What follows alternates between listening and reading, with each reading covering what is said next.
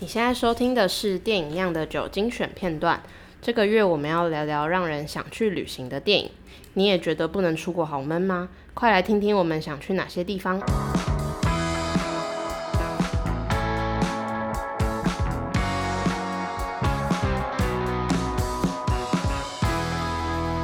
你有想到什么你很喜欢的电影是跟旅行有关的吗？我想到的好像都是这部电影，它看完之后会让我很想去那个地方玩。我马上想到的是那个呃，那个叫什么《少女离家记》，土耳其的少女离家片。哦对，是然后，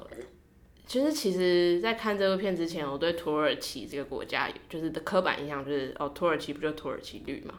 可是后来看完这部片之后，发觉其实土耳其的颜色应该是粉红色的。哎、对，然后我记得那时候我朋友他去西班牙玩吧，好像转机的时候有在伊斯坦堡那边稍微停留，他就说：“跟你说，伊斯坦堡那边真的是粉红色的。”哎、对，真的然后我就一直看完这部片之后，我就一直哦，好想去土耳其玩、哦，但朋友一直说很危险的感觉什么的。是对，太酷了，因为《少女离家记》虽然我对它的那个情节有一点模糊，因为太久以前看，可是嗯它就是我，因为它里面有很多女女性的角色，少女，对还有点在讲，有点是在讲说，就是为什么女生一定要就是结婚或干嘛干嘛的。嗯然后我记得那时候看完那个片，就会觉得那个葛奴乙一定会很想要， 就是来窃取这些少女的芬芳那种感觉。是就整部片就是有一种，就里面女生漂漂亮亮，然后嗯阳光洒下来什是么是的，是，就有一种很漂亮的氛围。好像有印象，对少女离家记》嗯我记得它连海报也都是，对，很漂就亮、是那种少女感。对阳光阳光底下靠在墙边还是什么的，对，可是他他要讲的严东西其实是很严肃的，是但是它画面就是很漂亮。嗯我觉得我最受不了那种就是阳光洒落那种，像什么 Call Me by Your Name 啊，那时候看完就觉得哦好想去那个意大利古古那个那种古城小镇去住一个很漂亮的 Airbnb，然后在那边无所事事一个礼拜这样。是对啊，阳光洒落的少女是九对 N 啊拍、拍照的第一首 选。目前为止，我们的人物专访，我想一下哦，有阳光洒落，但是好像还没有好像是谢少欣女颖对不对？谢欣颖。对，谢欣颖那次有阳光，可是也也不是在室外的，或者也不是那种大阳光的。对，目前好像还没有遇到真正那种很阳光阳洒光落。洒落的少女对，所以我们之后真的要特别来弄一个 跟阳光有关的。对你你讲到土耳其，我想到就是，没错，就是土耳其的确不是都是土这样，然后然后呃前几年有一部《爱猫之城》，我不知道你有没有看过，哦就是就是有一部纪录片在拍土耳其的哦，好可爱哦！的各种猫，我忘了是伊斯坦堡的各种猫，还是土耳其很多个城市的猫。但总之，它就是在城市里面到处找，因为好像是土耳其文化对猫是很喜爱的，或者说土耳其人都我不知道对猫很友善，嗯所以他们就是一个街上到处可以看到猫的城好市。可爱哦然后这部片又就是它基本上就完全就是为猫奴服务的一部纪录嗯片，就是在地各地拍各种街上的猫，然后里面有三四个主角，所谓主角其实就是这几只猫有名字，然后大概有一些他们的。简单的流浪，或者是跟当地的人的相处的故事等等，这样，嗯所以我就记得去看那个超疗愈的，疗愈到看到我睡天哪着， ，Friday 有哎，我要来看，然后加入片单，真的对，我们应立该马收藏。对以后应该要就是上一个月的记记下来的片单，下一个月就可以拿出来聊。对啊，对，就是土耳好其可的爱哦！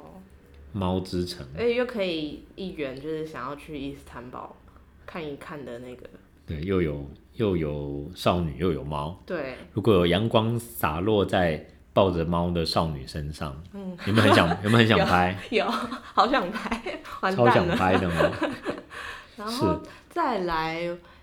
如果要说哦，还有一部是那个日本电影《横道世之介》，就是、嗯因为我本来就是对日本文化很喜欢，然后是看完那部除了很喜欢电影以外，就会那时候我看完那部就好想要去日本玩。嗯，嗯就是真的也不是想说想要特地去什么地方，就是想要感受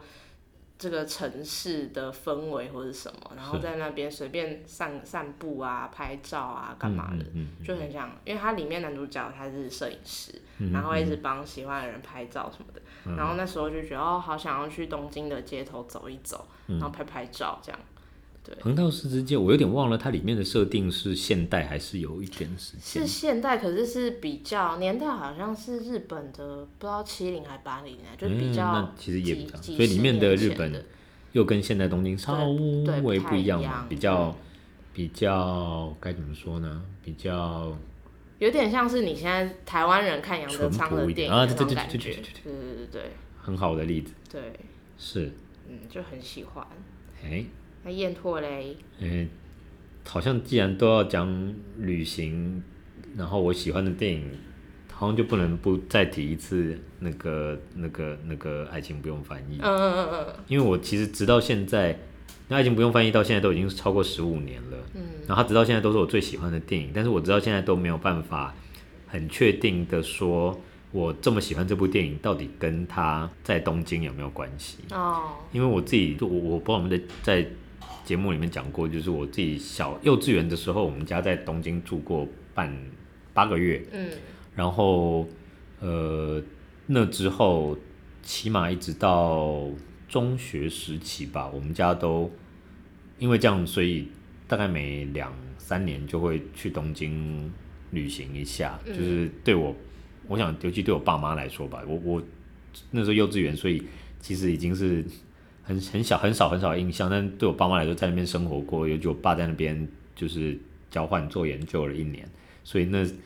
也算是某种有乡愁的地方，所以我们家就就有一阵子重复的一直去东京，然后一直住在池袋，嗯，熟悉的地方，然后东京的各个各个地方去玩，所以所以那之后，等我在呃大学的时候再看《爱情不用翻译》的时候，它里面的那种去东京，作为一个观光客去东京，但是又不是又不是纯观光，而是对那个城市有一些感觉。然后，那你知道日本人，就日本是一个很适合当观光客的地方。你去那边当观光客，因为你去那边花钱，然后被照顾，跟吃好吃的东西，然后被服务跟购物，这每一样都超爽。嗯据很多更熟悉日本的人的描述是，远比在那边在那边生活嗯当日本人，对，在那边生活要爽多了。所以我们作为观光客，就好像去完东京都会非常喜欢它。对，那看《爱情不用翻译》的时候，对里面的呃，去到那里当观光客，然后用一个观光客的眼睛看日本的感觉，然后但是又不完全的不那么不完全的猎奇，或不那么是外来人在看的的那个介于中间的那个感觉，对我就就非常有共鸣。所以说我在看《爱情不用翻译》的时候，当然这么多年下来，对他的音乐啊，对他的摄影啊，对苏菲亚·科波拉讲故事的方式，对 Scarlett Johansson 的的气质，这些东西当然全部都是优秀中的优秀。可是因为他是在东京，所以今天如果他是纽约就是不用翻译，上海哦对纽约不用译，翻译，对上海好不像用气翻质译，就不太一样了。对，或首尔不用翻译，就就觉得 就是是否就会看起来，是否我还会这么喜欢他？我其实也还蛮怀蛮怀疑嗯的，所以这一点就很有趣。那当然，里面的讲的那种去到异去到异地，然后然后但是其实是一个内心孤单或者是内心有点空洞，带着心事跟带着某种没有到伤口，但是是某种空缺的感觉，去到一个异地，然后在那里，当然有遇到一个人，这不一定是我们旅行会有发生的事情，但是那种那种感觉，就是你不是只是我在忙碌的生活之余，花一点钱跟时间来一个地方观光，而是其实你有那么一点心不在焉，嗯，不是真的那么可以投入的在观光这样，而是你其实是来换一个地方，然后面对自己的那个感觉。我觉得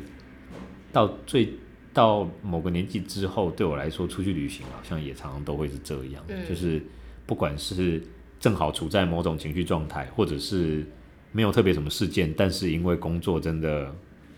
很忙很累，所以出去旅行的时候呢，明明知道说我是来放空，或者说我现在是来玩，但是其实是是嗯好像有一部分魂没有在的那种感觉。嗯对对对对对，或者说其实是来这边填补一个在工作状态里面吸不到的空气，对对对然后对什么对，然后对，就是暂时把自己拔开原本的状态。嗯总之，太多东西可以讲了啦，但是嗯爱情不用翻译，故事本身不那么关于旅行，嗯但是对我来讲，却是跟我后来的这么多年的有机会去旅行的时候的那个心理状态非常接近。嗯